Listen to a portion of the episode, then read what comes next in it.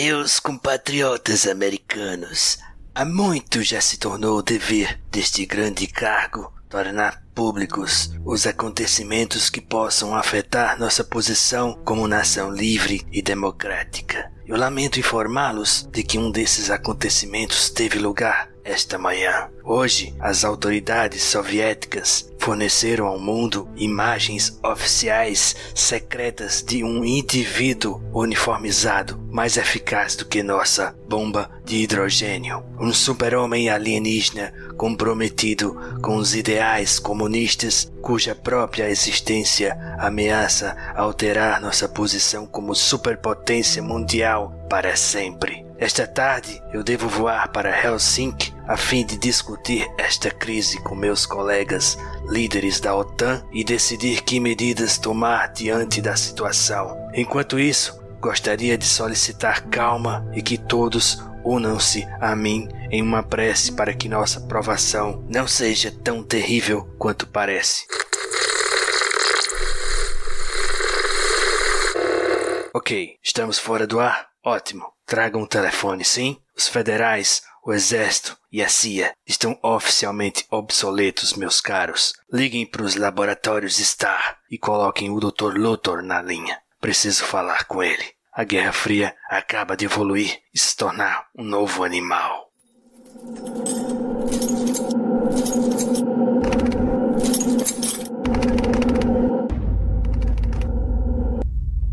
Os escapistas.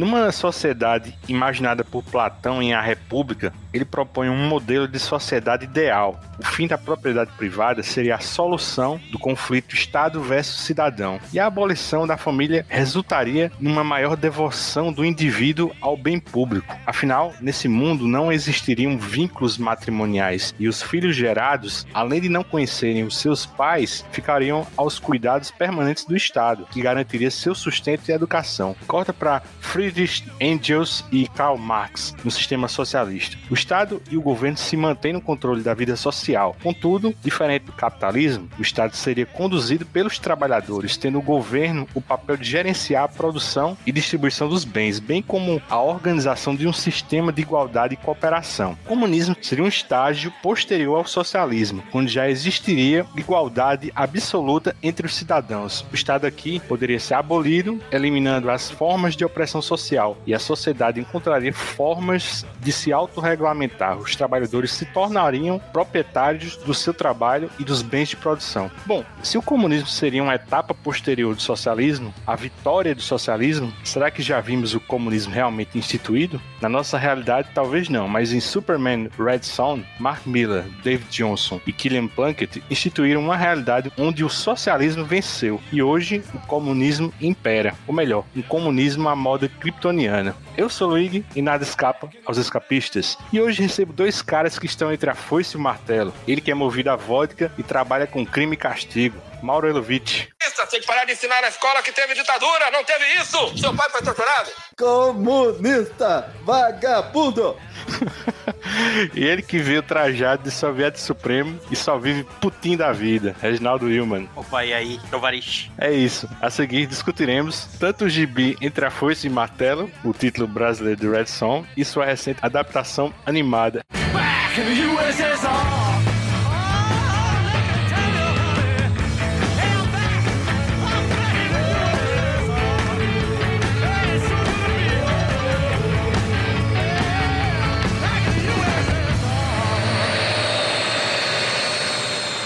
Capítulo 1 A Aurora do Sol Vermelho. Publicado originalmente em 2003, em três edições encorpadas, Red Son chegou rápido ao Brasil, também em três edições, no ano seguinte, em 2004. Nos primeiros momentos da Panini no nosso mercado editorial. Cada número em Pisa Brit, né, custava hoje utópicos R$ 3,50. Aí em 2006 ganhou um encadernado cartonado com uma, tiragem bem reduzida, né? E até recentemente, 2017 para ser mais exato, tanto a Mini quanto esse TPzinho eram vendidos a preço de ouro no Mercado Livre, já que estavam esgotados, né? E aí 2017, foi republicada em uma edição de capa dura. Essa história é um Elseworld, né, ou Túnel do Tempo, né, um antigo selo do universo DC, onde os super-heróis costumavam ser removidos de seu universo habitual né, e situados em cenários incomuns. Alguns desses cenários existiram ou podem ter existido, enquanto outros são totalmente inovadores, né, como é o caso de Red Son. Aí, em 2003, o Miller ainda era um ilustre desconhecido na indústria dos quadrinhos, né, mas só porque ele ainda não havia migrado para Marvel né, e feito seu nome com os Supremos, Velho Logan, Guerra Civil. Isso não quer dizer que ele não tenha ralado para caramba até chegar até ali, né, porque de 1998 a 2001 ele produziu muita coisa dentro da DC, sendo boa parte apadrinhada pelo Grant Morrison, né, como o Monstro do Pântano, Flash e até na Liga da Justiça, né, que o Morrison trabalhava, né. Mas o que pouca gente sabe ou lembra é que antes de Red Son, o Miller já tinha escrito mais de 30 historinhas do Super-Homem, né, sendo a maioria delas em Superman Adventures, uma revistinha que replicava o design da série animada do Bruce Timm, né. A gente chega nisso daqui a pouco. Mas eu ouso dizer que aqui dentro foi o laboratório do Miller para Red Son. Já a arte tem os créditos divididos entre o David Johnson, Killian Plunkett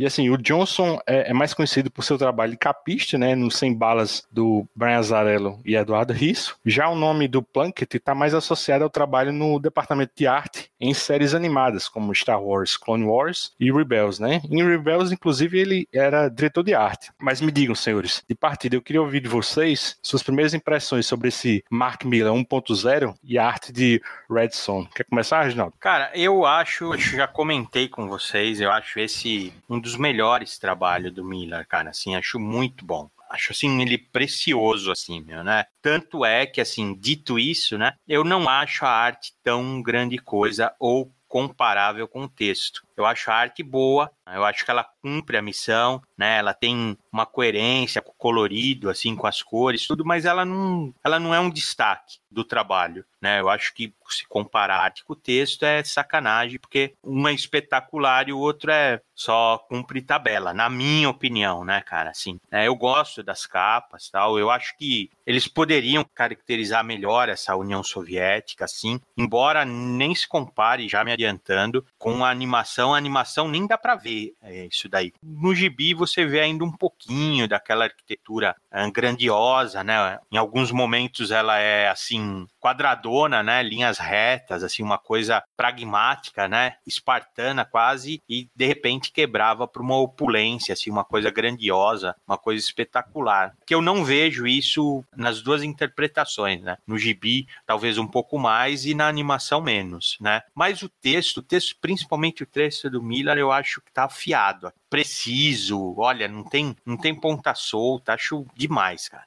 Mauro, eu, eu quero sua opinião também, mas aproveita e faz um complemento, assim. 17 anos depois, né? O que é que mudou de 2003 para 2020 no mundo e no texto do Miller, né? Você acha que o texto dele hoje ainda tem essa acidez dele em 2003? Olha, eu sou um grande defensor do Miller, cara. Eu acho que a galera gosta de bater demais nele, falar que tudo que ele faz é descartável, é cópia, não sei o quê.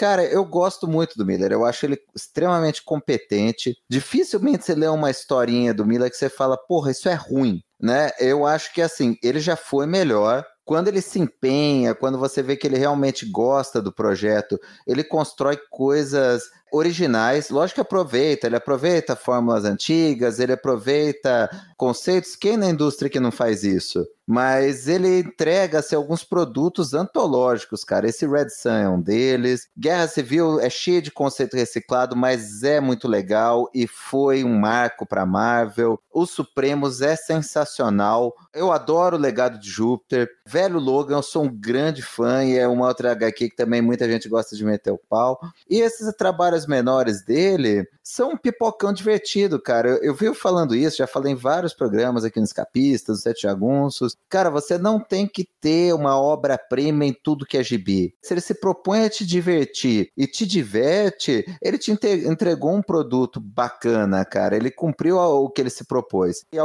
a maioria das minisséries dele, cara, aquele Crononautas, Super Crooks. Cara, pode ser descartável, mas é extremamente divertido. Então, assim, você me fala o que, que aconteceu, tal, de 2003 para cá com o Miller, eu acho sim que tem. Ele entrou numa zona de conforto. Ele não produz mais assim materiais que você colocaria numa antologia, que você marcaria como melhores momentos da editora, como ele fez com Red Sun, como ele fez com o Ultimates. Mas assim, ainda assim é, é um produto competente aí, na minha opinião. O Reginaldo ele falava que a arte não é lá essas coisas, né? Em Red Son, né? Não sei se vocês percebem, né? Tem uma transição assim na arte. Da, da metade pro final, o Killian Plunkett ele assume mesmo, assim, o arte e o, o, David Johnson ficou só nessa primeira metade, né? Ele fica responsável pelo design, né? Pelos layouts, mas assim, esse Mark Miller de hoje, eu acho que ele perdeu um punch um pouco, assim, também, como o Mauro falou. Mas assim, eu acho que é como você comparar o, o Guy Ritchie de 98, assim, jogos trapaças e dois cantos fumegantes com o Guy Ritchie de 2019, assim, ultra pop de Aladdin, né? É mais um, um, sujeito, assim, do show business, né, do que um contador de histórias, né? Hoje em dia, assim, eu digo para vocês que eu não consigo, assim, mais ler os materiais deles só por causa do nome dele, né? Acho que vai muito mais, assim,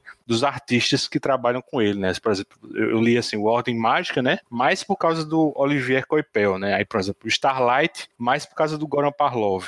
Eu acho que a única coisa dele que se salva, assim, recente, assim, é o legado de Júpiter. Mas a, a, ainda assim tem o Frank Whiteley, né, para facilitar a vida da gente. Assim, e Redson é justo o inverso. A gente gosta mais por causa do texto dele, né? Vocês percebem? Não, eu entendo o teu ponto, cara, mas eu acho injustiça, por exemplo, do legado de Júpiter acreditar só a arte, cara. Legado de Júpiter é uma história bem bacana. Ela é construída de uma maneira legal, ela tem uma conclusão bacana, ele tem uns plot twists interessantes, recicla coisa antiga, recicla, mas assim, de uma maneira bem original, sabe? Eu, eu leria Legado de Júpiter mesmo com uma arte inferior. Em outros casos, você pode dizer que, pô, em ordem mágica, realmente a arte do Coipel sobressai. Starlight eu gosto. Starlight eu gosto bastante, e não só por eu curtir muito a arte do Goran Parlov, mas eu gostei da proposta do Miller de misturar um, um Flash Gordon com um Clint Eastwood velho de Gran Torino, sabe? Ele, ele é bem isso, ele é o Flash Gordon velho. Cara, é legal, é uma ideia bem bacana.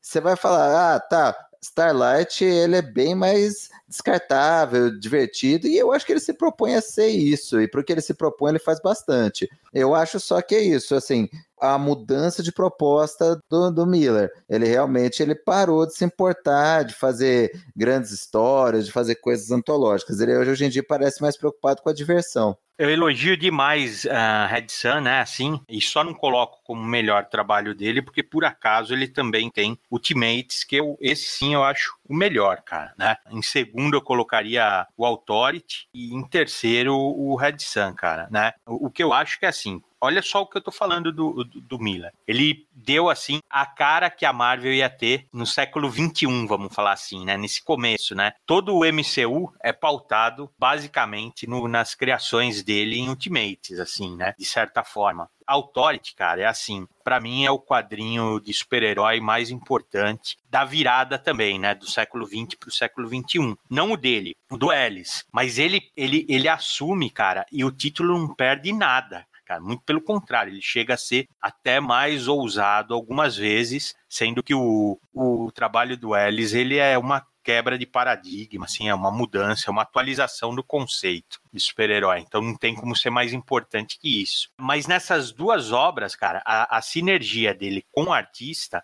é perfeita, cara, é perfeita. Por isso que eu ponho em terceiro o Red Sun, porque eu realmente acho capenga esses caras. Eles não, não têm trabalhos assim que você fala depois assim de Red Sun, que você fala, caramba, olha, vou comprar por causa deles. Eles fizeram um trabalho competente, mas não é nada brilhante assim, né? Embora, foi o que eu falei, também o texto, eu acho muito fiel, cara, à essência do super-homem. Adoro o Red Sun, cara, eu acho, assim, muito bom.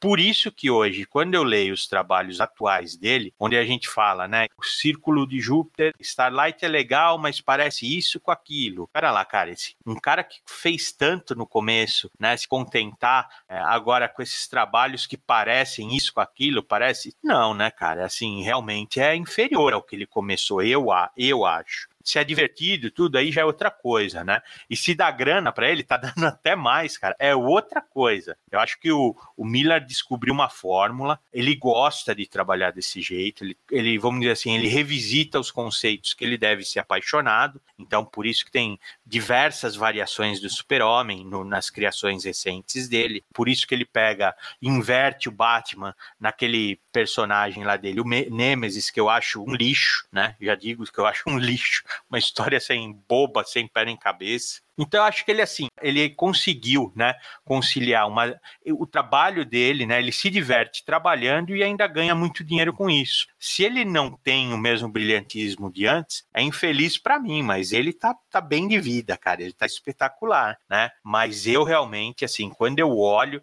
né? E, e, eu achava que os primeiros trabalhos do Miller, assim, tudo, eu falava, caramba, cara, apareceu mais um aí, né? Desses grandes, assim, né? E hoje eu já não posso dizer isso, cara. Eu não coloco ele num, num panteão aí dos, dos caras realmente grandes, assim, né? Tipo Morrison, próprio Ellis, né? Então não coloco, né? Não coloco ele nem, nem, nem na mesma frase com Alan Moore. Não sei se vocês perceberam, né, cara? não, só para não deixar dúvida, né? Eu concordo absolutamente com tudo que você disse, Regi. Assim, a queda de proposta, de qualidade, de profundidade do texto, de nuances, de originalidade do Miller é visível. Não tem como você dizer, comparar Ultimates com que, tudo que o Miller vem produzindo hoje em dia. Isso eu concordo plenamente. Eu só fiz a ressalva lá na minha fala, porque também galerinha de internet gosta mais de criticar do que qualquer outra coisa. Então, só porque realmente teve essa queda de qualidade, teve essa queda de profundidade, mas daí a dizer que o que ele vem produzindo é lixo, é ruim, não é bacana, não é ah, o, o Miller é uma merda, não sei o quê, ah, isso tinha que ser do Miller. Cara, é uma sacanagem e, e tá errado. Tudo bem, você vai botar, não tá no mesmo patamar, nem parece o mesmo autor, o que ele produz hoje com o que ele produzia antes. Mas dizer que o que ele produz hoje é ruim, ou que não é divertido, ou porque ele se propõe não tem uma qualidade no que é feito, é mentira. Ainda sobre a arte, pelo menos na, na animação, assim, ela tem um brasileiro, né? O Aluir Amâncio, né? Ele tá acreditado no casting de artistas responsáveis pelo design, né? E trabalhou também com o Mark Miller em Superman Adventures, né? No final dos anos 90, né? E no final do encadernado, né? caderno de esboços, né? Uma informação que eu nunca eu vim saber agora nessa releitura, né? Que o Alex Ross também teve participação, né? No design dos, dos personagens, né? Vocês, vocês, gostam do design dos personagens de Red Son? Olha, o que eu mais gosto, cara, eu ia falar até, acabei nem falando, falei muito do Miller, falei pouco da arte. Eu concordo, a arte realmente é inferior ao texto e tal, mas eu gosto bastante de alguns designs, né? Esse super-homem comunista, com o símbolo cinza, cinza e vermelho, principalmente ele mais coroão, assim, eu gosto, gosto bastante do design. Eu gosto do, do Batman guerrilheiro lá, com aquele chapéuzinho russo, bacaninha mesmo o design. Não, cara, eu gosto demais também, né? Tudo que o Mauro falou, né? O Batman cossaco é demais, né? Assim, mas mesmo só a variação de cores da Mulher Maravilha já dá uma releitura diferente para personagem. Então, puta, eu gosto, gosto muito, né? Talvez o Alex Ross não tenha colocado a mão nos outros personagens, porque os vilões que aparecem, eles são sem sal, né? Você vê o Parasita, tudo, cara, não muda nada, assim. Eu acho que eu acho pouco inspirada essa arte, cara.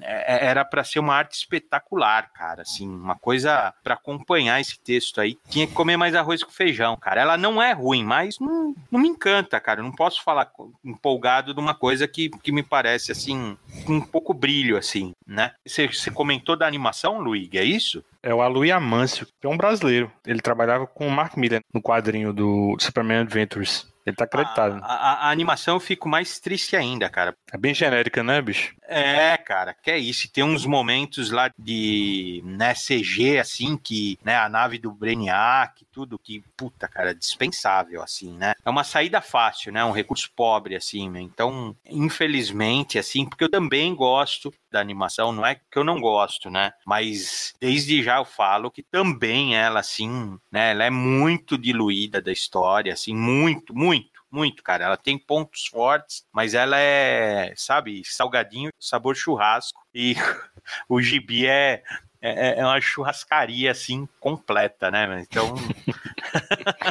Vocês leram essa primeira publicação da, da Mini de 2004 aqui da Panini? Vocês lembram que ao final de cada edição, por acaso eu tava dando uma olhada, tinha um glossário, assim, de termos, assim, eu acho que eu acho era bem rico, né? Porque ele explicava muitos conceitos, assim, históricos, né? Como o que era o Pacto de Varsóvia, o significado do sobrenome Stalin, né? Que é homem de aço em russo, né? Ele contextualizava o nome de algumas cidades russas, né? Cara, e, e eu tenho, comprei esse encadenado de 2017, cara, e uma pena, né? Com materialzinho desse pronto, que a própria Panini publicou, ele não reproduziu na edição nova. Vocês perceberam isso, não? Eu não peguei, né? Eu comprei a edição, a mini, quando saiu, mas para ler agora eu não peguei ela. Eu devo ter guardado em algum lugar, mas eu não peguei. Eu li pelo encadernado novo. Cara, é uma pena porque ele tem uns extras interessantes. Os layouts de personagens são, são legais mesmo. Talvez não sei, a Panini não gosta, cara, de fazer texto complementar, não, não, é, não é política deles. Mas nesse caso já tinha, Reginaldo, já tinha na minissérie original, né? É página de impressão, cara. Se o cara não tem, considera isso desinteressante, né?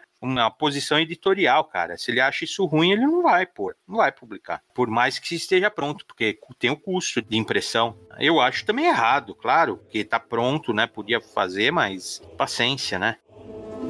Lord.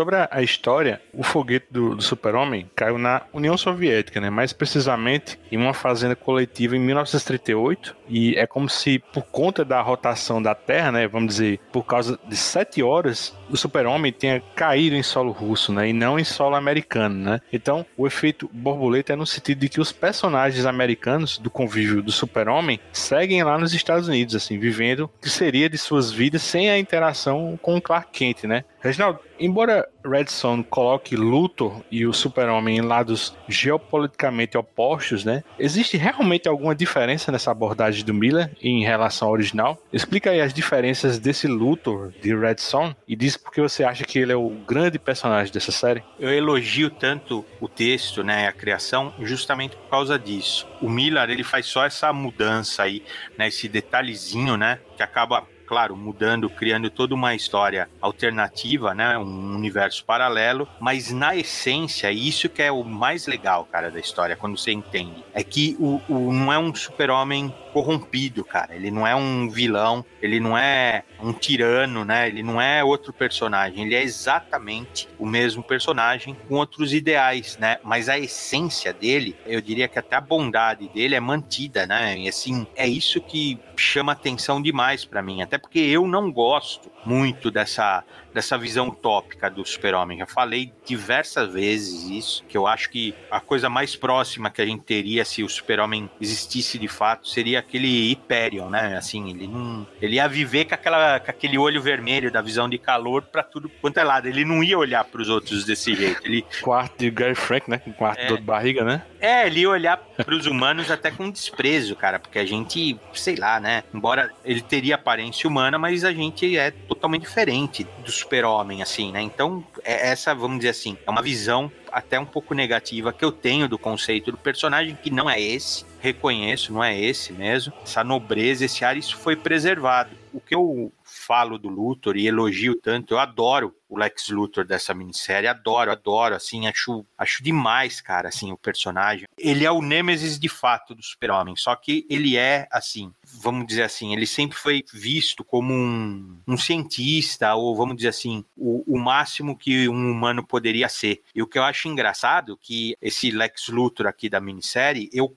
quase acho, poderia arriscar que ele é um, ele é um super humano também, cara. Por que isso? Porque, cara, não é normal você. Né, a, a primeira vez que ele aparece na minissérie, ele tá lendo, acho que é o príncipe ele está aprendendo uma língua, acho que é urdo, alguma coisa assim, né? Uma, acho que é um dialeto persa, se eu não me engano, esse urdo, e está jogando xadrez com três, quatro pessoas, né? Então isso daí não é normal, cara. Isso daí não é uma pessoa normal. Isso é um gênio nível assim sobre-humano, né? Reginaldo, tem uma cena que eu acho bem marcante, principalmente a sua fala aí que você acha que ele talvez seja uma inteligência super-humana, é quando ele tá com o Brainiac e o Brainiac interrompe o que ele tá falando porque ele diz, olha, ele é uma inteligência nível 9, eu sou uma inteligência nível 11. Se eu deixasse ele falar mais 14 minutos, talvez ele pudesse convencer você a se suicidar. Isso é sensacional, essa fala. Concordo assim com o Regi, cara, no, no sentido de que um, um, uma das grandes sacadas do Miller em transportar essa história para a União Soviética, para a questão do comunismo, foi não cair num negócio barato de vilanizar o personagem, ou vilanizar um regime, ou vilanizar o luto exclusivamente. Cara, é, é muito interessante principalmente na Trindade, no Batman, no Superman e na Mulher Maravilha, como eles, em essência, ainda são os mesmos personagens, né? Transportados para outra realidade, transportados para uma mentalidade lá da União Soviética tal. Mas, assim, eles ainda têm em si aquela essência do, do, dos personagens clássicos da DC que a gente conhece. Então é uma puta de uma sacada, cara. É o grande charme dessa história. O que eu tava falando do, do Luthor é exatamente isso. Que num primeiro momento você acha que ele é quase sobre-humano, né? Mas ele é o nêmesis do super-homem. Se o super-homem é aquilo intocável, né? Assim, aquela coisa idealizada, que ele não vai ser poluído pela mesquinharia humana, né? Ele é uma divindade. O Lex Luthor, ele é o oposto mesmo ele tendo uma capacidade intelectual assim sobre-humana, ele ainda é motivado por mesquinharia. Ele realmente se irrita com o, o super-homem quando o bizarro vence ele no xadrez, cara. Então, assim, ele é mesquinho, ele é perverso, ele é manipulador, ele, ele tem todos os defeitos humanos, né? Então, isso daí foi mantido, cara. Essas, essas duas polaridades do herói e do Nemesis foi mantido, só que foi invertido. Então, você consegue ver atitudes heróicas no Lex Luthor, quase assim um benfeitor para a humanidade, assim, em alguns momentos, ao mesmo tempo que o super-homem, talvez pela inocência, ele acaba sendo people corrompido pelo Brainiac, ele acaba, ele acaba também falhando, né? Então eu, eu acho isso, cara, assim, para você analisar, para quem já conhece esses conceitos, tudo, eu acho isso assim ser revisitado dessa forma, assim, eu acho fabuloso, fabuloso. É isso que eu gosto nessa mini. Eu gosto do personagem do Lex Luthor cientista, assim, né? Com aquele avental, né? Eu gosto do fato dele ser criativo, ser engenhoso, ser dinâmico. Lembra muito alguns momentos o Lex Luthor também do Grandes Astros, né? Só que lá é um Luthor vilanesco mesmo, né? Tem que pintar a sobrancelha, assim, né, meu? Assim, é, é quase caricato lá. Aqui você consegue ter uma, uma ponta de admiração por ele, até pelo fim da trama. E eu, e eu acho que foi também, assim, né, um gesto legal do, do Miller, dar aquela esticadinha no final, assim, né? Amarrar as duas pontas, assim. Acho, olha, acho toque de mestre a utilização desses conceitos. Dos outros personagens também, do Batman, da Mulher Maravilha. Eu também acho bem aplicados, assim, mas esses dois eu acho que, assim, foi, olha, admirável, assim. Eu acho também que o Miller, ele explora um aspecto que tá sempre lá às vezes mais latente no quadrinho e tal, mas que nas boas histórias sempre destaca que enquanto o Superman é perfeito fisicamente, né, ele é, é super forte, ele é indestrutível, ele faz muita coisa física, né, de pôr a mão na massa, o Luthor, enquanto Nêmesis, enquanto oposto, se destaca pela inteligência, pela utilização do cérebro, né? Enquanto o Superman é mais físico, o Lex é mais intelectual. E isso, né, nessa minissérie, destaca muito bem esse oposto dos dois, né? E também o outro aspecto que o Egi falou, né, da inocência do Superman com a mesquinharia, com os defeitos humanos exacerbados no Luthor, né? Vaidade, egoísmo. Enquanto o Luthor na vaidade, no egoísmo dele, às vezes acaba acertando, ele às vezes acaba ajudando a humanidade, ainda que consequentemente, ainda como um efeito colateral de atender ao ego dele, o oposto acontece com o Superman. O Superman, no altruísmo dele, na vontade de ajudar a humanidade, de ajudar o próximo, ele às vezes acaba errando e prejudicando os outros por ser inocente, por não colocar na equação a maldade humana, a individualidade humana. Então, poxa, é uma discussão muito, muito interessante. Cara, mas assim, trazendo a animação para nossa conversa, eu não falei, mas quem adapta o texto do Miller é o John Mark DeMatteis, né? O J.M. DeMatteis, né? De A Última Caçada de Craven, né? Liga da Justiça Internacional, Moon Shadow e muita coisa bacana, né? Nos quadrinhos. Ele vem escrevendo ultimamente muitos filmes e séries animadas para DC, né? Esse do Constantine, né? Cidade dos Demônios, né? O curta-metragem da morte, né? Do Neil Gaiman, A Liga da Justiça Sombria, aquela nova série animada do Exterminador, né? O Deathstroke Knights and Dragons Dragons, né? E agora Red Son, né? Cara, mas assim, eu vou confessar para vocês que antes de reler a nossa minissérie aqui, eu tenho gostado muito, assim, com pouquíssimas ressalvas do desenho, mas assim, depois que eu reli o quadrinho, meu problema maior é no trato do Demates justo com o Luthor, né? No desenho, eu acho que a abordagem, ele redime muito o personagem, assim deixando de lado muito das excentricidades dele, né? Sobretudo a obsessão dele com xadrez, né? Tudo para ele é um jogo de xadrez, como o Reginaldo falou. E ele tem pouco ou nenhum escrúpulo, né? Pelo menos na, nesses dois primeiros números, né? Na terceira minissérie ele já vai sendo um pouco mais relativizado, né? ele tá um pouco mais velho. E fora que a Lois Luthor, né? A Lois é casada com ele nessa realidade, né? A Lois sofre o diabo com ele no quadrinho, né? Mas assim no desenho é outra história, né? E de certa forma é até uma rima, assim como o Mauro falou, com o próprio Superman, né? Que a, a Lois, de certa forma, rima com a Mulher Maravilha, né? Com a relação dele com o Superman, né? Lá na União Soviética. Vocês também tiveram essa percepção? Ah, eu tive sim. O que me incomodou, já entrando né, na, na, comparação animação e, e quadrinho, cara, é que tem alguns aspectos, depois lá pra frente eu vou falar aqui que eu gosto mais da animação, mas eu acho que no geral ela simplifica demais. E, e talvez não precisasse. Ah, eu entendo, para vender mais para um público maior, para contar uma história em menos tempo, mas tem umas simplificações desnecessárias de conceitos. Você falou a questão do luto, realmente eu achei que eles minimizaram muito os aspectos negativos para você gostar pouco mais dele e fazer essa virada de torcer para ele contra o Superman lá no finalzinho, entre os, os, conceitos dele do Superman. Eu acho que eles simplificam demais a mudança do Superman eles simplificam demais algumas coisas que na, na minissérie são tão melhor exploradas, né, que acaba gerando assim um, um sentimento de perda, de que a animação ficou aquém por não ter coragem de, de dar um passinho a mais, talvez subestimar o público que vai assistir, não sei. E, poxa, eles terem cortado o final, que como o Regi já tangenciou aí, para mim é um dos grandes charmes da minissérie, também faz perder muito todo esse elogio que eu fiz pro Luthor do quadrinho para chegar na animação, né? E pra Lois soltar um que ele é bom de cama pra caralho, assim, né? Sabe quando você fala assim, aquele too much information, meu, você fala, não preciso saber disso, cara. Não quero saber, prefiro não saber, aliás. Né? Não, mas cara, sabe que esse ponto nem me incomodou, cara? Porque não, mas você é pensa isso, assim, né? fala, cara, o cara que é tão escroto com a mulher, alguma coisa ele deve ter que pra ela, pra ela aguentar essa merda toda.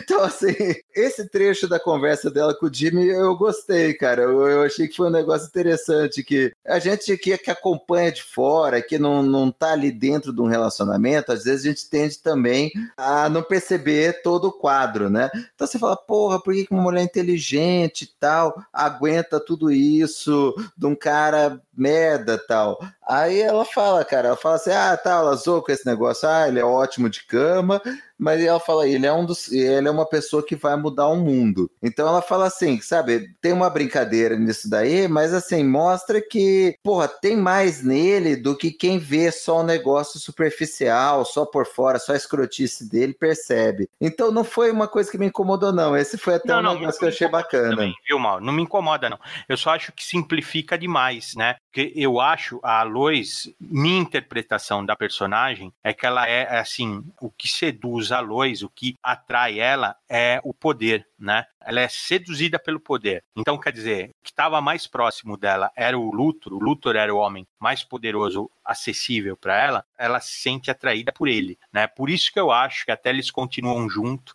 embora depois isso muda, né? O Luthor fica bonzinho antes de morrer, mas antes disso... Antes de morrer o quê? Com 800 anos, por aí, né? Exato, demora para o cara ficar bom. Mas é assim, eu acho, cara, que é assim, a animação ela, ela erra, ela simplifica. Eu acho válido simplificar tal, até assim, desde que seja bem feito, não vejo problema. Mas realmente um dos personagens que ficaram mais pálidos foi o Luthor, né? Mas não só ele, até a relação do Super-Homem com a Mulher Maravilha, eu achei interessante. Logo de cara na animação, a Mulher Maravilha falar que não tinha interesse nenhum no Super-Homem. Ela até soa falar assim: ó, bichão, essa não é minha fruta, essa daí, né? Isso, você tá latindo para árvore errada, isso. Então, assim, acho até legal isso, né? E aí eles ficam amigos, né? Eles ficam, vamos dizer assim, companheiros de trabalho. Enquanto no quadrinho é nítido e claro que a Mulher Maravilha ela é apaixonada pelo Super-Homem. Ela é muito apaixonada. Tanto é que o, desapontamento dela não é que é, ela rompeu o laço, tudo isso, não, é, é ela se desiludido com ele, visto que ele, para ele vencer, ele resolveu sacrificar tudo, né, dela, assim, né? Então mandou ela romper o laço, tudo isso. Daí eu percebo que ela que isso quebra o encanto dela e ela fica também pior no quadrinho, tudo tal. Mas eu acho que isso, tudo isso se perde na, na animação. Você não entende porque ela continua do lado dele, porque ela é, ela é aliada. Depois no final, que posição que ela toma, imparcial, uma uma terceira força. Eu acho que eles começaram a mudar tantas peças que eles se perderam nisso. Então, assim, é outro ponto que eu acho que enfraquece também. Não é essencial para a história, mas eu acho legal de ter isso no quadrinho, dele quase assim, a relação com ela no quadrinho é assim, ele é indiferente para com ela, assim como ele parece ser indiferente também com a Lana, né? Assim como ele também parece ser indiferente com a Lois, os encontros que ele tem com ela, né? Ele não é, ele não é aquele quem que é apaixonadão.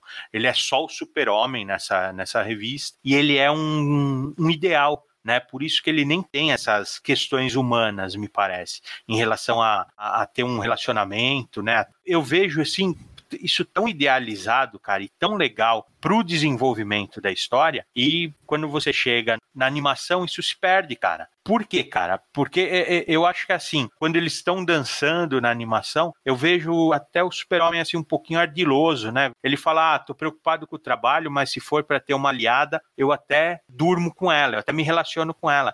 E o super-homem não tem essa malícia, cara, né? Até poderia ter, gostaria que tivesse, mas não tem. Não é uma característica do super-homem fazer isso. E quando ela dá um chega para lá nele, ele se sente aliviado, você fala: "Pô, mas que se ofereceu então, né? Porque você sugeriu, porque você abordou esse assunto. Se os dois não queriam, cara, se eles iam ser só amigo, companheiro de trabalho, vai, vamos falar assim. Então acho, acho que perde algumas coisas, assim, né? Eu vejo pouca vantagem nas mudanças da animação, cara. E até naquilo que eu falei de ser um aspecto bacana da, do quadrinho, a transposição da Trindade para uma realidade soviética sem perder a essência dos três personagens, se perde na animação. Né? Você falou da Mulher Maravilha. Uma das coisas que me incomodou muito na animação foi o Batman. Né? O Batman da animação é um terrorista tem aquela razão dele que é diferente, né? A, a, origem dele no Red Sun é muito mais próxima da origem dele no universo DC original é o assassinato dos pais dele. Na Mini, os pais dele são assassinados por aquele filho bastardo do Stalin, porque eles eram pensadores livres, eles estavam protestando contra o regime e tinham sido assassinados. E ele vê, e aí ele cresce querendo se vingar dos assassinos, do, dos pais e do regime. Já na animação, ele tá ali num gulag, ele fica com ódio do Superman por não ter impedido aquilo, e de repente, cara, ele vira um terrorista. Na, na animação, eles frisam isso para transformar ele em vilão, frisam ele matando gratuitamente inocentes, mostra os corpos dos inocentes mortos, o que na minissérie não tem ponto nenhum. Na minissérie em quadrinhos, ele avisa as pessoas para evacuar os lugares antes de explodir. Ele usa uma tática de guerrilha inteligente para incomodar o Superman, mas em nenhum momento mostra trair aqueles princípios do Batman do, do universo DC original. Ele é um cara ardiloso, inteligente, preparado, cheio dos planos, mas ele não é um assassino. Na animação, ele é um terrorista puro e simples e você torce completamente pro Superman, porque eles evidenciam que o Batman não tá nem pra vida humana. Então, assim como a Mulher Maravilha, o Batman também é muito descaracterizado na animação. E isso me incomodou bastante quando eu estava assistindo. Tabuleiro 11, cavalo para F7, cheque mate. Tabuleiro 12, torre para B3, cheque mate. Tabuleiro 14, rainha para F4, cheque mate. Obrigado por essa pausa para o café, cavalheiros. Foi estimulante. No desenho, né, o, o Demates ele faz uma breve introdução, né, com um caso da infância do, do Super-Homem, né, ele tá sendo perseguido por garotos bullies, né, na fazenda coletiva e se esconde, né. Aí a Svetlana, né, afugenta esses garotos, ele aparece para ela e revela seus poderes, né. Ele diz que se fizesse alguma coisa poderia ter ferido eles, né? Isso é nos anos 40, né? Não tem isso no gibi também. O gibi começa logo com um comunicado na TV americana, né, nos anos 50, de que a União Soviética enviou um vídeo, né, com feitos desse tal super-homem soviético, né? Aí Luthor é chamado pelo governo americano, ou melhor, pelo agente da CIA, né, Jimmy Olsen, né, para desenvolver planos para deter essa ameaça comunista, né? Aí assim, vocês já anteciparam, né, três coisas marcantes para mim nessa primeira edição, né? É justo isso, assim, a questão dessa mulher maravilha, né? Aí o Mauro falou agora da questão do Batman, né, Red Son, né? Aí a, a terceira diferença, né? Para mim eu acho que essa é pior do que essas duas, assim, eu acho. Que é que no gibi, Stalin, ele morre envenenado por cianureto, né? E o Super-Homem nunca rompe realmente com ele, assim, em momento algum, né? O Super-Homem rompe, mesmo sendo alertado, assim, do fascínio que o Stalin era, né? Já na animação, o Stalin, ele é incinerado, né? Pela visão de calor do Super-Homem, né? Eu até gosto, assim, um pouco assim do que fizeram nas duas primeiras, não me incomoda tanto assim, mas assim, eu acho que essa do, Stalin é, é, eu acho que é a mudança que mais me incomoda. O que, é que vocês acham? Eu já penso diferente. Eu gostei desse comecinho da animação né, da infância do, do Superman. Eu acho que é legal, eu acho que tem tudo a ver com o personagem clássico da DC. Me agradou bastante aí esse comecinho. E me agradou bastante essa mudança dele em relação ao Stalin. É um das, dos poucos pontos que eu acho mais positivo do que a Mini. Mas aí muda completamente o personagem, assim, ideologicamente, porque é como o Reginaldo falava, assim, mudou o, o status quo dele, como ele tendo sido criado na União Soviética, mas ainda assim você reconhece o super-homem o tempo todo, ele não mata, não mata, ponto. Ele pode, em certo momento, ele fazer aquelas operações, assim, na cabeça das pessoas e os vilões sendo reabilitados, mas ele realmente, ele, por princípio, ele não mata, ele não mata ninguém, em momento algum Cara, na série. Mas tolerar os gulags não é algo mais ofensivo pro Superman do que matar um cara só? Eu não sei, cara. Me incomoda muito na minissérie, depois, agora vendo em perspectiva, depois de ter assistido a animação, como que o super-homem continua glorificando o Stalin depois da morte dele e meio que toma o Stalin como exemplo. Isso sim viola uma natureza bondosa do Superman, viola uma certa inocência dele, cara. Não dá. Na animação eles mostram muito bem ele incomodado com aquela ideia de matar vários para manter o regime e que ele acaba se corrompendo pelo Brainiac, pelas pressões externas e ele mesmo replicando esse modelo no final, mas que ele tenta resistir a esse modelo. E isso sim me parece uma coisa do Superman. O cara pegar e tolerar os extermínios em massa, os gulags e, e continuar tomando Stalin como exemplo dentro da natureza do Superman é algo muito contrário ao personagem. Me incomoda também, embora eu tenha adorado a cena do Superman torrando o Stalin, né, meu? Assim, é, é muito legal, né? Assim, o olho fica vermelhão e você vê que ele deu aquela rajada, assim, né? Com raiva, né? Mas é totalmente contra a essência do super-homem. Então eu acho errado, sim, né, essa leitura. Né? Enquanto na minissérie, na HQ, o caminho que eles tomam eu acho muito mais interessante, porque o Piotr lá, o chefe de polícia, o filho do, do Stalin, é ele quem arma, né, de envenenar o pai, por vingança, ele chega a começar a comentar com o super-homem que fez isso, e o super-homem é tão inocente, meu, que ele nem percebe, ele corre salvar o Stalin e não consegue. Ele deixa isso daí passar, né, e o Piotr continua a fazer, aprontar as maldades dele, né? Aceitando o, e o Superman aceitando isso. Eu só não concordo, viu, Mauro? Porque ele, o Super-Homem na minissérie é bem claro, ele fala uma hora pro Piotr que ele fala assim, ó, os meios que o Stalin fazia não são os meus. Então ele não concorda com o que o Stalin fazia. Só que ele tinha um respeito pela figura, né? Ele era só um, um agente do partido Super-Homem, ele não tinha, ele nem tinha pretensão, você vê que ele demora para assumir o poder na HQ, enquanto na animação ele torra o Stalin, né? Ele torra, ele vaporiza o Stalin e a hora que os, né, a guarda entra assim, né, para ver o que aconteceu, eles se ajoelham de, diante do Superman e ele ele aceita essa essa reverência, que aí a partir daí é totalmente contra a essência do Super-Homem, cara, eu acho a, animação aí ela, ela desvirtua um pouco, ela se perde, ela, ela quer simplificar demais. Mesmo a cena sendo maravilhosa, também isso daí também me incomoda. O pior de tudo, cara, é que tinha, tinha um mapeamento para eles seguirem e eles resolveram não seguir, né? Então, não entendo porque mudar, mudar para piorar, mudar para para desvirtuar, para empobrecer. Realmente, assim, não, não entendo porque foi feito isso. E principalmente, né, se o Demates ele teve toda essa autonomia, meu, por que fazer isso? É um cara que entende de quadrinhos, tem reverência, entende o super-homem, né? Não sei porque ficou desse jeito na animação, infelizmente. Da minha concepção ideal, cara, teria usado um misto, né, dos dois. Eu acho que ele chegar num ponto de rompimento com Stalin, pela utilização dos gulags, pelo que ele fazia com o próprio povo, eu acho bem legal, acho bem interessante. Mas eu concordo com vocês que sendo Superman não deveria ter matado. Sei lá, ataca a porra do Stalin na, na Fortaleza da Solidão, faz qualquer coisa, mas não mata o cara porque o Superman tem esse, esse simplismo aí, realmente contraria o que é o personagem. Mas eu acho que assim, a ideia dele do rompimento com o regime e você botar o Superman no meio daquela miséria, entrando num gulag, foi uma cena bem bacana, foi uma adição interessante aí que eles fizeram. O desenvolvimento não foi bacana, tudo bem, concordo.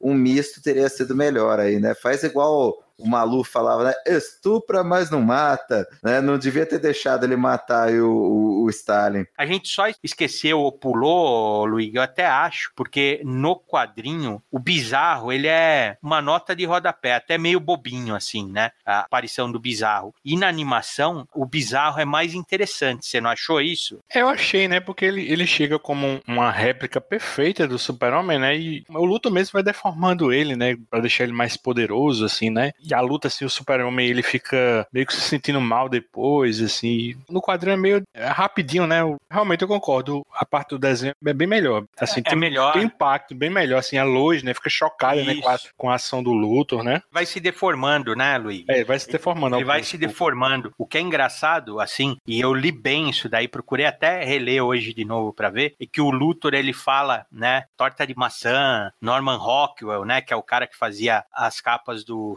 Saturday Evening Post, né? Que são aquelas imagens icônicas, né? Da sociedade americana, né? Aquela, aquela era de ouro, assim, congelada, né? Beisebol, torta de maçã, assim. Ele fala que ele cria o bizarro com isso. E no quadrinho é engraçado que o resultado dessa criação é um super-homem distorcido, fisicamente distorcido, né? Tem uma fisionomia já quebrada, né? Ele já é uma figura monstruosa. Na animação, não, mas ele vai se tornando cada vez mais distorcido. E no quadrinho, cara, ele tem uma coisa interessantíssima, porque ele não é corrompido, cara. Você vê que ele, a última ação do Bizarro no, no quadrinho é uma boa ação, cara de novo, reforçando né, que os valores do, do super-homem são inalcançáveis, assim, é uma coisa que não é humana, que não é normal, né? A ponto nem do Luthor conseguir distorcer isso. Na animação é bom também, o confronto é muito legal, né? Parece que o Superman parece que leva ele para Sibéria, algum lugar assim, né, um deserto gelado. A luta é muito legal na animação, mas muito legal. E ele, o fato dele ficando cada vez mais, né, sobrecarregado, né? Porque o Luthor vai, né?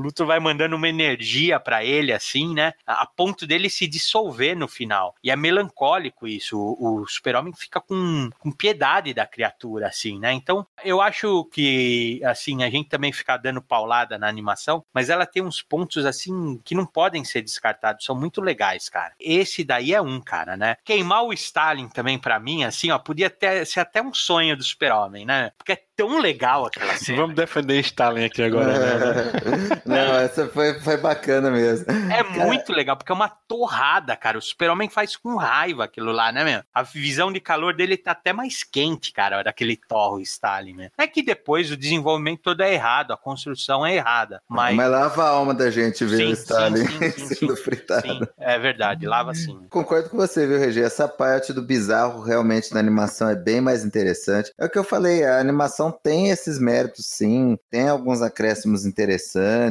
No geral, acho ela bem feita. Concordo com o Luigi que talvez se a gente não tivesse relido Red Sun, se não tivesse lido a primeira vez, seria uma baita de uma animação, uma coisa bem bacana, assim. A gente tem as nossas críticas, tudo. Eu acho que é talvez nós três prefiramos o quadrinho, mas ela é uma boa animação, sim, né? Não estamos aqui linchando, não. Ela tem muita coisa boa. Capítulo 2 Sol Vermelho no Zênite.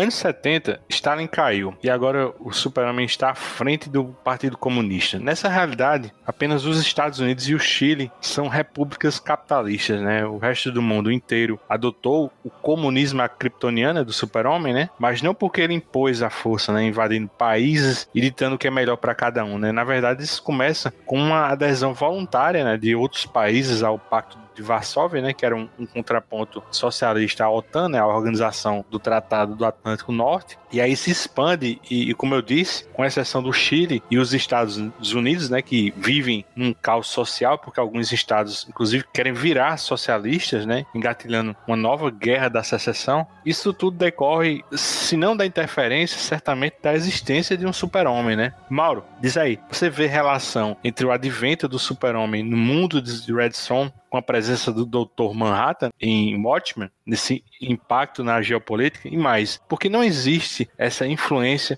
na cronologia normal da DC. O que, é que você acha? Ah, vejo sim. No Red Sun isso fica bem evidente, né? O Superman realmente é visto em todo o potencial dele, né, de Dr. Manhattan, de ser, né, algo que mudaria a história da humanidade. Você ter um Superman do seu lado, né? É impressionante o quanto que eles exploram bem isso. Mudaria equilíbrios, traria alianças.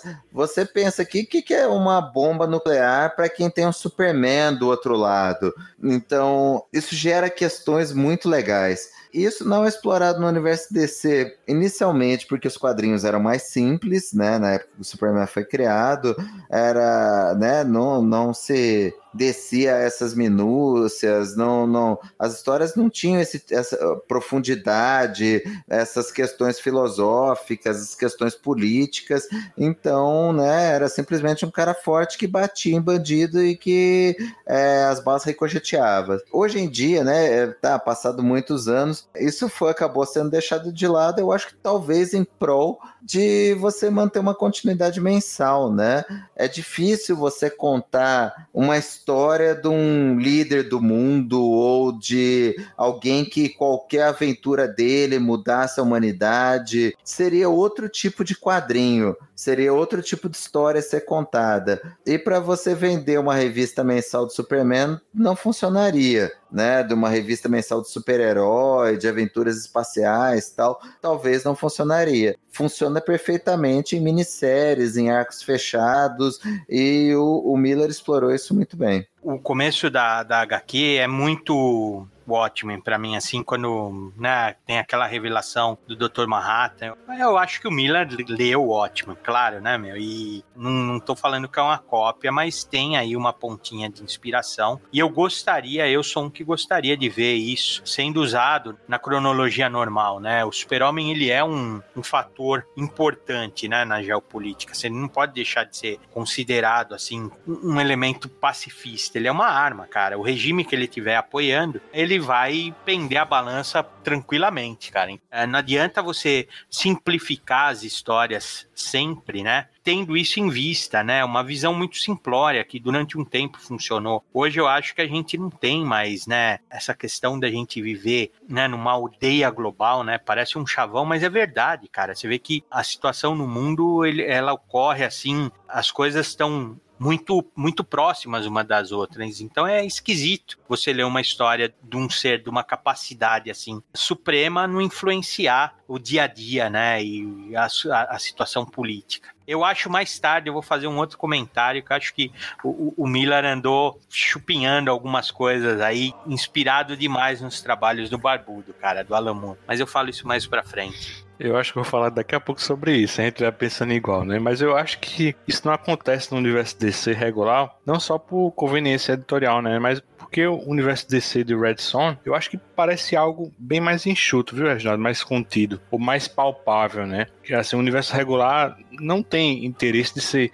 politizado ou pé no chão, né? Esse aqui do Miller, acho que na minha opinião tem, assim, e muito, assim, né? E a gente viu que a origem do Batman ocorreu ali nos anos 50, né? Mas tem lá suas diferenças entre o gibi e o desenho, né? Mas aqui nos anos 70, o confronto dele contra o Super-Homem a Mulher Maravilha, eu acho que acho que a gente pode concordar que é ipsis literis, né? Igualzinho mesmo, assim. Eu acho que é a minha passagem favorita dessa minissérie, assim. Eu acho que é uma ação inteligente, mas assim com um final assim desastroso, assim, não desastroso de ruim, mas desastroso assim para os três envolvidos, né? Reginaldo, você que é o nosso fã número um do Alan Moore. Você não acha que esse Batman Nikoff com capuz, estilo Cossaco, não segue assim uma cartilha de V, de V de vingança? Eu tive essa impressão nessa releitura. Exatamente. Era isso que, era isso que é, você tinha em mente? É, é, cara. Porque é ele mesmo fala que é. Ele, é, ele é um anarquista, né? Talvez trazendo para uma discussão atual, ele é um ANCAP, né? Ele é um anarcocapitalista, porque ele, ele parece ter uma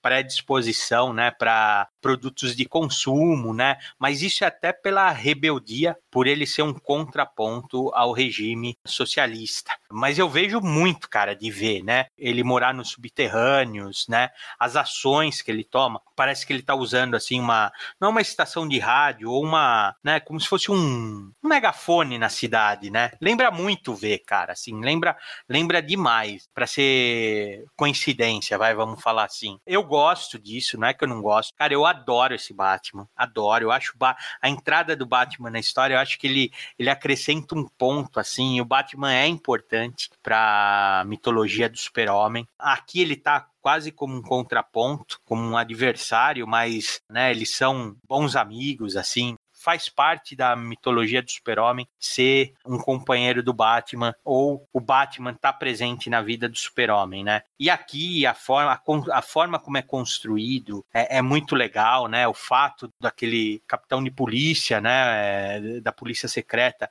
ser o agente que matou os pais, né, e que criou o Batman. O olhar que ele tem no quadrinho é legal, mas na animação o olhar do menininho também é, é muito forte, né? Eu gosto dessa parte da animação. Eu gosto que aparece o, o Gulag, igual o Mauro falou. Gosto, gosto bastante. O elemento do Batman foi o que você falou, tanto no, na, na animação quanto no quadrinho, é interessantíssimo. Mas assim, voltando para a cena do bunker lá na Sibéria. Cara, eu, eu tive a impressão, bicho, que essa luta entre o Super-Homem e o Batman, de certa forma, também rima com o Cavaleiro das Trevas, sabe? E não tá muito atrás daquela luta com o Miller, não, bicho, do Cavaleiro das Trevas, não. Que é muito foda, bicho. É muito marcante essa cena. Assim, ele usando aquelas lâmpadas que replica o sol vermelho, né, para enfraquecer o Super-Homem, né? E, cara, e no, no desenho ele bate sem dó. A gente não, não tem tanto esse impacto no quadrinho, mas ele apanha sem dó, bicho, do Batman, né? Cara, é muito foda essa cena. Mas viu, Luiz? Você sabe que no quadrinho, meu, ele tá saca um batarangue, cara, que é um batarangue russo, meu. Então é aquela coisa, sabe? Tem uma porca prendendo o batarangue.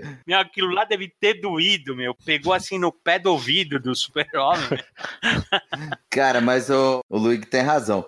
Ah, né, esse é outro ponto que eu gosto mais na animação. A pancadaria do Superman com o Batman, ela é muito bem feitinha na animação. Tem uma sequência que ele pega a, a nuca do Superman e solta umas joelhadas de Muay Thai na cara dele, bem bacana, sabe? Toda a trama do Batman contra o Superman é a minha parte preferida, tanto da minissérie quanto da animação. Talvez no, no quadrinho eu ainda goste mais do final, mas do, da animação é, é disparada a minha parte preferida. As cenas de luta ficaram muito dinâmicas, muito bem feitinhas. A, a movimentação do Batman, o, o jeito como ele bate no Superman, você sente assim o Superman apanhando, você vê o Superman pela primeira vez, né? Aquele deus intocável o Dr. Manhattan humano, levando porrada, caindo, sentindo, sabe, você sente assistindo a, a intensidade da pancada que ele tá levando. Lembra bastante o Cavaleiro das Trevas, mas talvez aqui seja até mais impactante, sabe? Você vê o, o Superman mais frágil, levando a pior mesmo numa trocação com um cara que bateu a vida inteira, né? O Superman não tinha isso isso, né? Ele era um deus. O Batman não, o Batman sabia dar porrada nos outros, né? Então é legal, sabe? É uma cena impactante, toda a trama.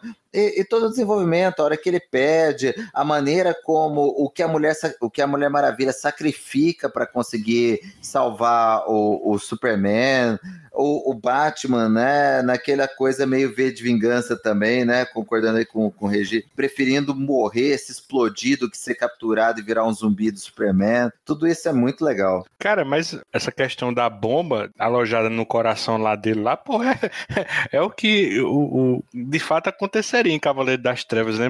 Porque não tem isso, né? Que ele tem uma bombazinha lá para simular que ele tá tendo um, um, ataque cardíaco, né? Só que no Cavaleiro das Trevas é só uma dissuasão, né? Aqui não, ele vai, ele estoura mesmo, ó, você vai virar um bancário, eu vou fazer uma reprogramação, senão não vai dar para ser bancário não, aí ele explode, né? magnífico, não? Absolutamente magnífico. Eu sabia que esses atos aleatórios de heroísmo não estariam confinados apenas aos parâmetros da mãe soviética. Capítulo 3 O Crepúsculo do Sol Vermelho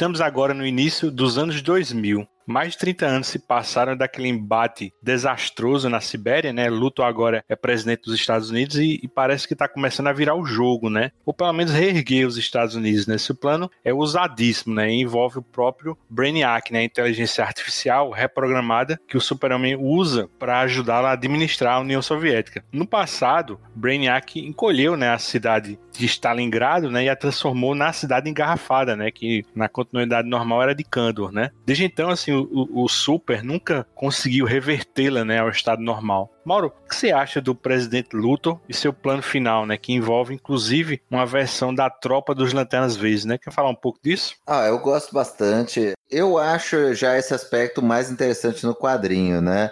Você vê o Superman se tornando, né, um, um Stalin piorado, né, com as lavagens cerebrais. A lavagem cerebral, ela é mais impactante no quadrinho, né?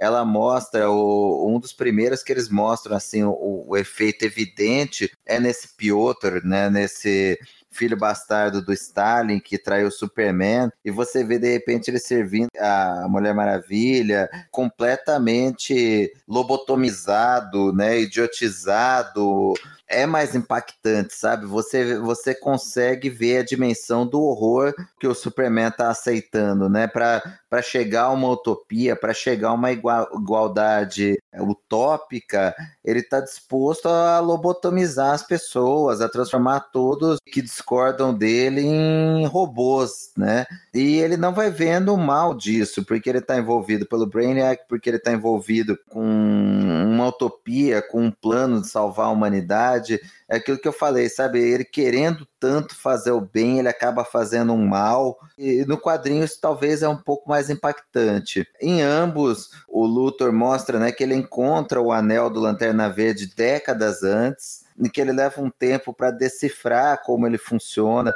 O Hall é muito mais durão no quadrinho, né? Mostra que ele tinha sido prisioneiro de guerra no Vietnã, torturado, ele é bem mais casca grossa, inclusive, do que no, no universo DC tradicional. Eles chegam lá para enfrentar o Superman. Na animação, ele passa mais dificuldade, no quadrinho ele vence com uma facilidade maior aí essa tropa dos Lanterna Verdes, e isso aí acaba sendo a gota d'água, né? O tempo todo o Superman resiste a invadir os Estados Unidos, inclusive as sugestões do Brainiac de eliminar o Luthor, que era o último oponente dele, ele achava que ele ia vencer na utopia. Isso, isso sim diz muito a ver com o Superman, né?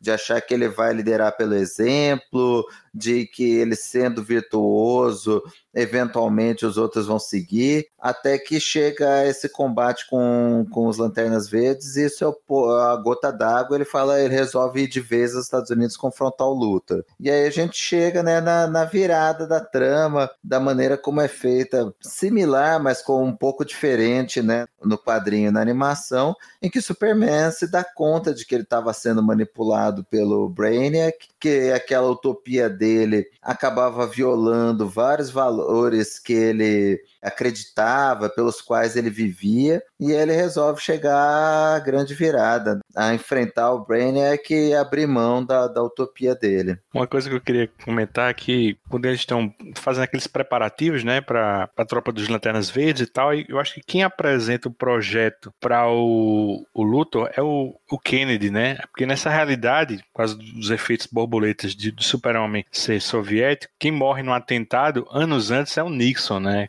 Nessa realidade o Kennedy nunca morreu. E ele tá casado com a Marilyn Monroe, né?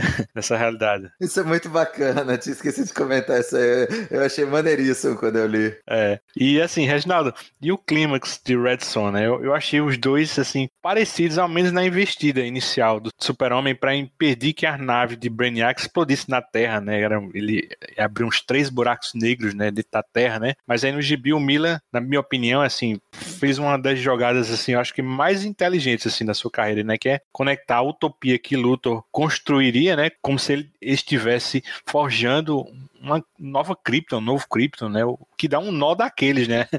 E tem um quê de eterno retorno, né? Você quer comentar isso? Então, é assim, né? A, a, a animação, cara, começando pelo Lanterna Verde, pelo Hal Jordan, que você nem vê, né, esse background que tem na HQ, né, que você mostra que você tá dando, porque acho que até perguntam na HQ por que o Luthor não ficou com o anel do Lanterna Verde. E assim, o Luthor, ele fala, eu sou inteligente, mas o cara que nós escolhemos, ele tem uma, uma força de vontade absurda, né? E eles dão esse background para você, que assim, é uma página, mas é suficiente para você entender por que, que o Lanterna Verde até poderia ser um, uma oposição para o Super-Homem, né? Eu acho que até ele, o Super-Homem vence ele muito fácil essa terceira parte aí, eu gosto muito, cara. Eu acho que talvez seja a minha favorita da minissérie. Infelizmente, né, Luigi, não tem, ele não tem aquele visual que o Alex Ross fez, porque o super-homem velho do Alex Ross nessa minissérie seria o próprio Stalin com aquele bigodaço, né, meu? Seria né, um super-homem bigodudo, assim, que ele fica a cara do Stalin, né, meu? É uma pena, mas ele também tá velhão, né, tá mais pesadão na minissérie. Isso é legal. E eu acho, assim, se até agora a gente aliviou pra animação tal, tudo, eu acho que esse final os caras derraparam feio, meu, assim, mas muito feio né? Porque a começar até pela parte técnica, que a nave do Brainiac ela é um CG misturado com o 2D da animação. E eu acho isso horrível, cara. É assim, é, é para causar um estranhamento. Eu, eu acredito que tenha sido essa a intenção, mas vira só um incômodo, vira aquelas animações baratas onde eles usavam um CG pobre né? Aqui não sei, não consigo avaliar se é pobre ou se é muito trabalhado, mas a sensação que dá é distoante com o restante da animação. Mas para mim o pior, cara, o pior é assim, se você reparar, o Mauro vem falando, pontuando na nossa conversa inteira, falando que o Super-Homem erra pelas boas intenções. O super-homem erra pelas boas intenções. Na HQ, cara, isso daí é um checkmate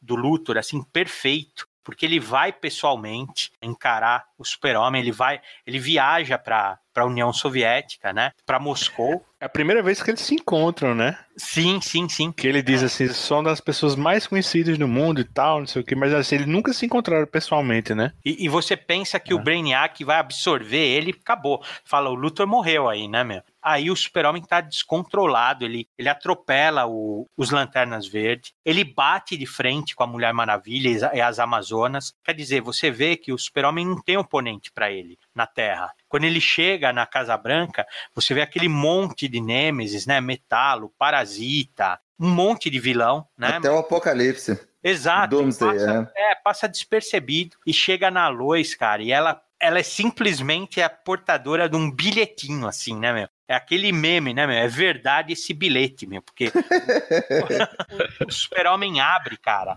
É, é, é, um tapa na cara do super-homem, porque fala, né? Ele quer proteger tanto a humanidade que ele colocou a humanidade numa garrafa. O Luthor, uma frase, cara, tá comparando ele ao Brainiac e mostrando que ele é o vilão dessa história. Ele não é, ele não é uma figura heróica ele está atrapalhando a humanidade. E a hora que o super-homem cai em si disso, isso daí derruba ele. A partir desse momento, o que ele faz é para tentar né, consertar, tirar o, o Brainiac da Terra, e nisso o Luthor já já se soltou sozinho, porque esse Luthor é, é fantástico, né? É uma mistura de, de Dr. House com Sherlock, né? É um cara sobre-humano. E ele se salva sozinho e, e acabou. E ele, você até entende no quadrinho que o fato de, dele afastar o super-homem assim é outra maquinação do Luthor, né? Ele não tá sendo bonzinho, é, ele realmente quis que o super-homem se afastasse. Na animação é feito,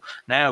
um último gesto altruísta, né, do super-homem tentando afastar a nave do Brainiac, mas aqui no quadrinho, no final ainda, né, não é um Luthor redimido, é um Luthor que vence, porque ele é um mal menor. O super-homem seria um tirano para a Terra, seria a gente seria criaturas dele, né? Se ele continuasse naquele processo, né? E o Luthor não, o Luthor pelo menos é, é humano, vai, vamos falar assim. Então eu, eu gosto disso, cara. Eu gosto demais desse final da HQ, demais, cara. Né? E ainda não cheguei na, na, na, na virada, cara, assim, né? Até deixo para vocês falarem, porque já falei demais nessa empolgação aí, mas eu gosto demais disso. Eu acho que a animação passou em branco isso. Eles não conseguiram reproduzir o bilhete, cara. Como pode? Não tem sentido, cara. É, é, a essência da história, é a forma de derrotar um deus, uma criatura super poderosa, a própria consciência dela, né?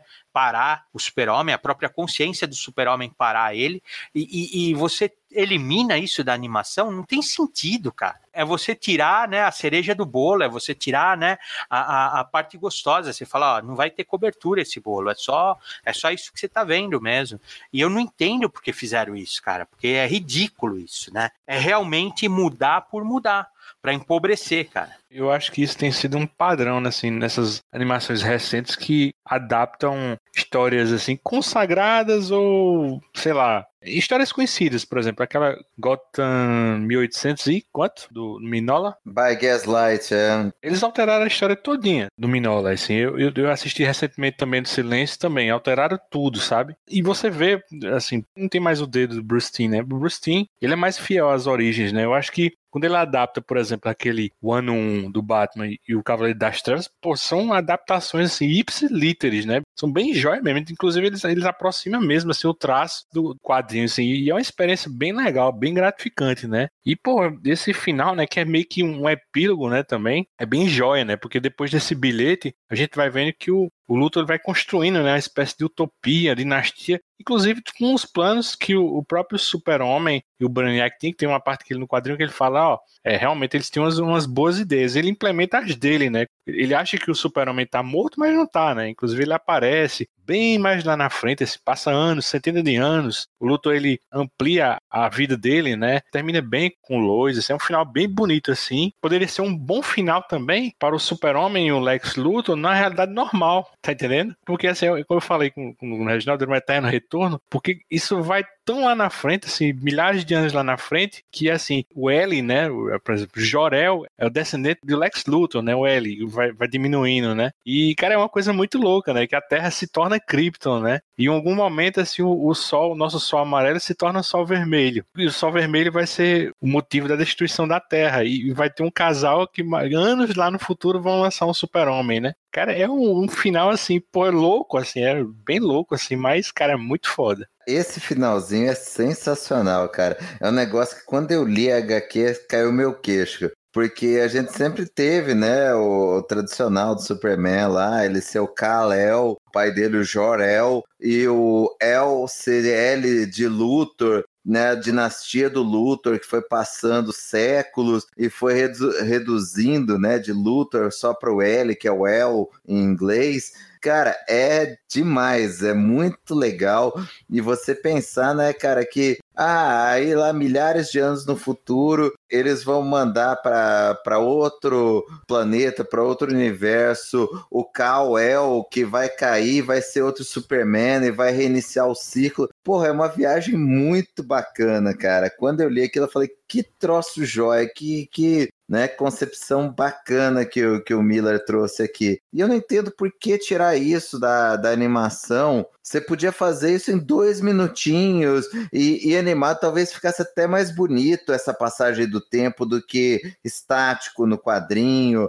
Pô, baita de uma oportunidade que deixaram passar coloca o Luthor como super-herói, né? Coloca o Luthor de armadura, tudo sendo heróico, e no final a consagração, né? Vamos dizer assim, mesmo que quem assuma é o vice, né? O Olsen, é o Jimmy Olsen, que ele é até negro na animação, né? É até uma mudança assim interessante. É ele que assume e parece assim que o que é certo é os Estados Unidos nessa posição de destaque, toda essa ideia né, de socialismo foi um erro e que agora o mundo voltou ao normal. Pelo menos esse é o final que eu interpreto da animação e eu acho isso, cara, eu acho ridículo. Simplismo besta, né, cara? Sim, cara, é assim, é empobrecer demais uma história maravilhosa, empobrecer assim. Eu nem sei se precisaria, viu, Mauro, desse final, desse eterno retorno aí que o Luigi fala. Eu não sei se precisaria, porque é uma viajada do, do Mila, né? Ele, ele...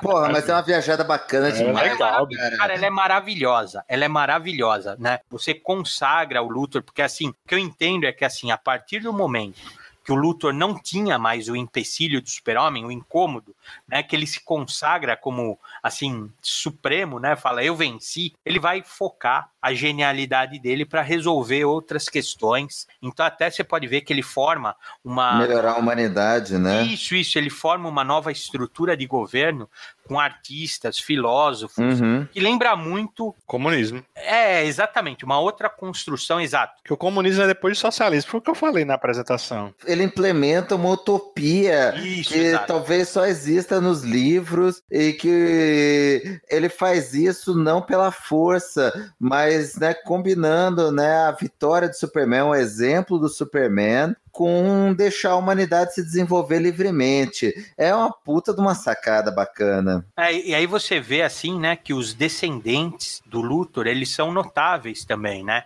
Então um deles é um imaginalta, o outro chega, né, ao além-vida, é o primeiro como se fosse um astronauta, mas chegando no além-vida. Isso daí leva até um Jorel, né, vamos dizer assim, um Jorelle, né, que você caracteriza a Terra daqui a milênios, porque o Sol até ficou vermelho, você caracteriza ele como uma cripta. Eu acho legal isso, o fato dele voltar, né? E ele volta ele poderia dessa vez cair no Kansas, né? E reiniciar a história normal, mas não, ele cai de novo na Ucrânia, ele cai de novo na, na União Soviética. Então, assim, gosto disso, gosto muito, muito. Não sei se precisaria ter na animação isso, porque é, é realmente uma viagem. Mas o que não precisava ter é, é esse fim simplista, cara, por uma história assim tão rica, cara. Eu fico, fico chateado.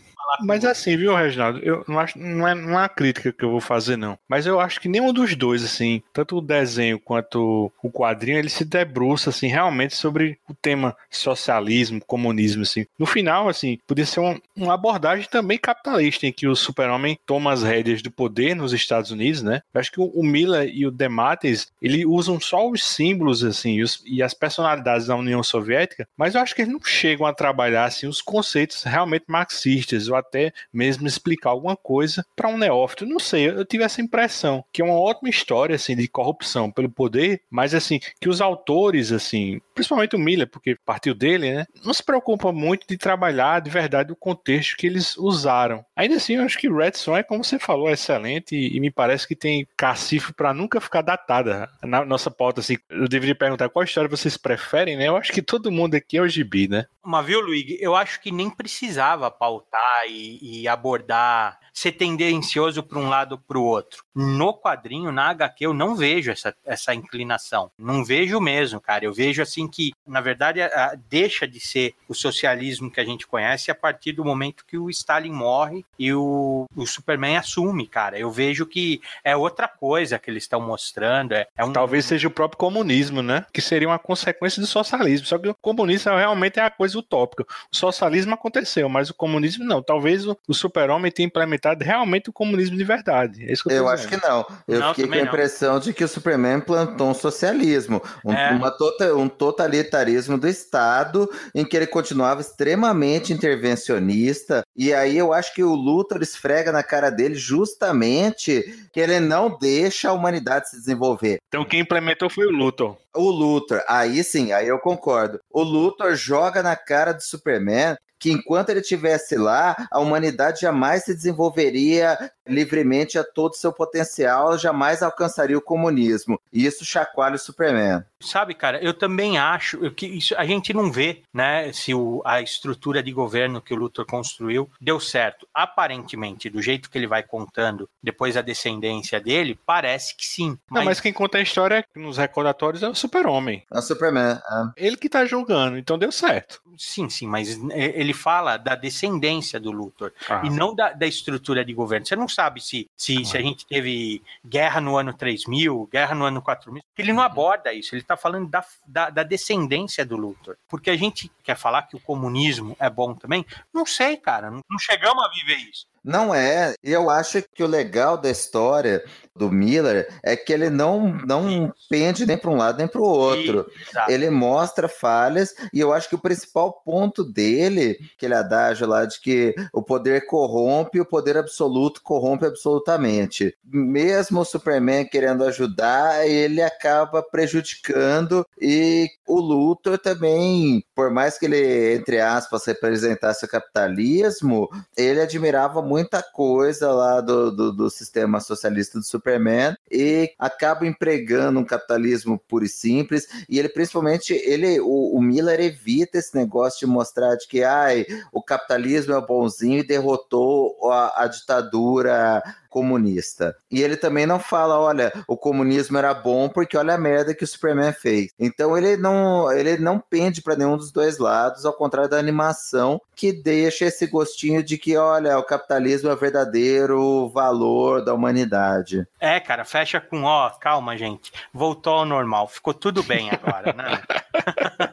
agora tá tudo bem. Né? Eu ia falar com vocês, assim, que eu, eu assisti a animação, comentei lá no grupo, né? Falei, caramba, como é bom, como é isso, como é aquilo. Mas eu não tinha chegado até aí no final, porque a hora que acabou, meu, eu falei, é bom, né, meu? Mas é bom, assim, pelas cenas, passagens que a gente, né, pensou, assim. Porque se você for ver, cara, eu vejo, assim, quase um desserviço, assim, cara. Você vê, porque se você vê a animação do Cavaleiro das Trevas, né, os dois filmezinhos lá do Batman, né, as duas animações, ela não prejudica a história. Ela tem algumas simplificações, não muitas, mas ela, ela é fiel à essência da história. E aqui não, cara. Aqui não. Aqui, se é o Demates que fez isso, ele fez cagada, cara. Tá errado. Não é a visão dele da história, é a visão errada dele da história. Porque a história não acaba assim no quadrinho, cara. Ela acaba tão pra cima, cara, tão pra cima, que ela supera a ideologia. Eu acho que ela é idealizada mesmo. Você acha fantástico. Isso, isso. É a humanidade no seu melhor, é a Isso, humanidade isso. alcançando o seu melhor potencial, né, cara? É muito bacana nesse sentido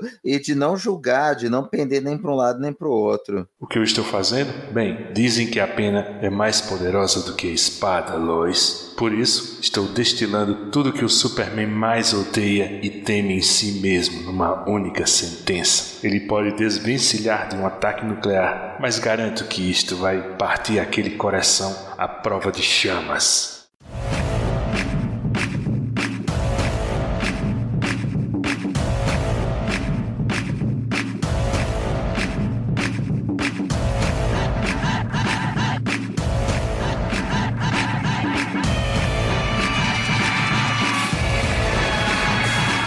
Então é isso, os escapistas ficam por aqui, mas não se esqueça, estamos no Spotify, iTunes, Google Podcasts ou no seu agregador favorito. Se você quiser registrar sua opinião sobre qualquer podcast da família Escapistas, é só dar seu pitaco no Twitter, escapistas, ou no Instagram, arroba os escapistas podcast. Se você gostou do que ouviu, assina o feed, indica esse podcast para outras pessoas, faz um jabazinho pra gente na sua rede social, deixa o teu comentário no iTunes, dá uma estrelinha pra gente, isso ajuda o podcast a ter mais visibilidade na podosfera. Quer ajudar os escapistas a manter esse trabalho? Compra seu Red Son ou qualquer gibi, livro, Blu-ray, qualquer coisa, através de nossos links e banner no site. Eu gostaria de agradecer aos meus esquerdopatas favoritos, Mauro, Dois Vidânia, camaradas. Reginaldo. Opa, valeu aí. Um abração, pessoal, e até o próximo, Os Escapistas.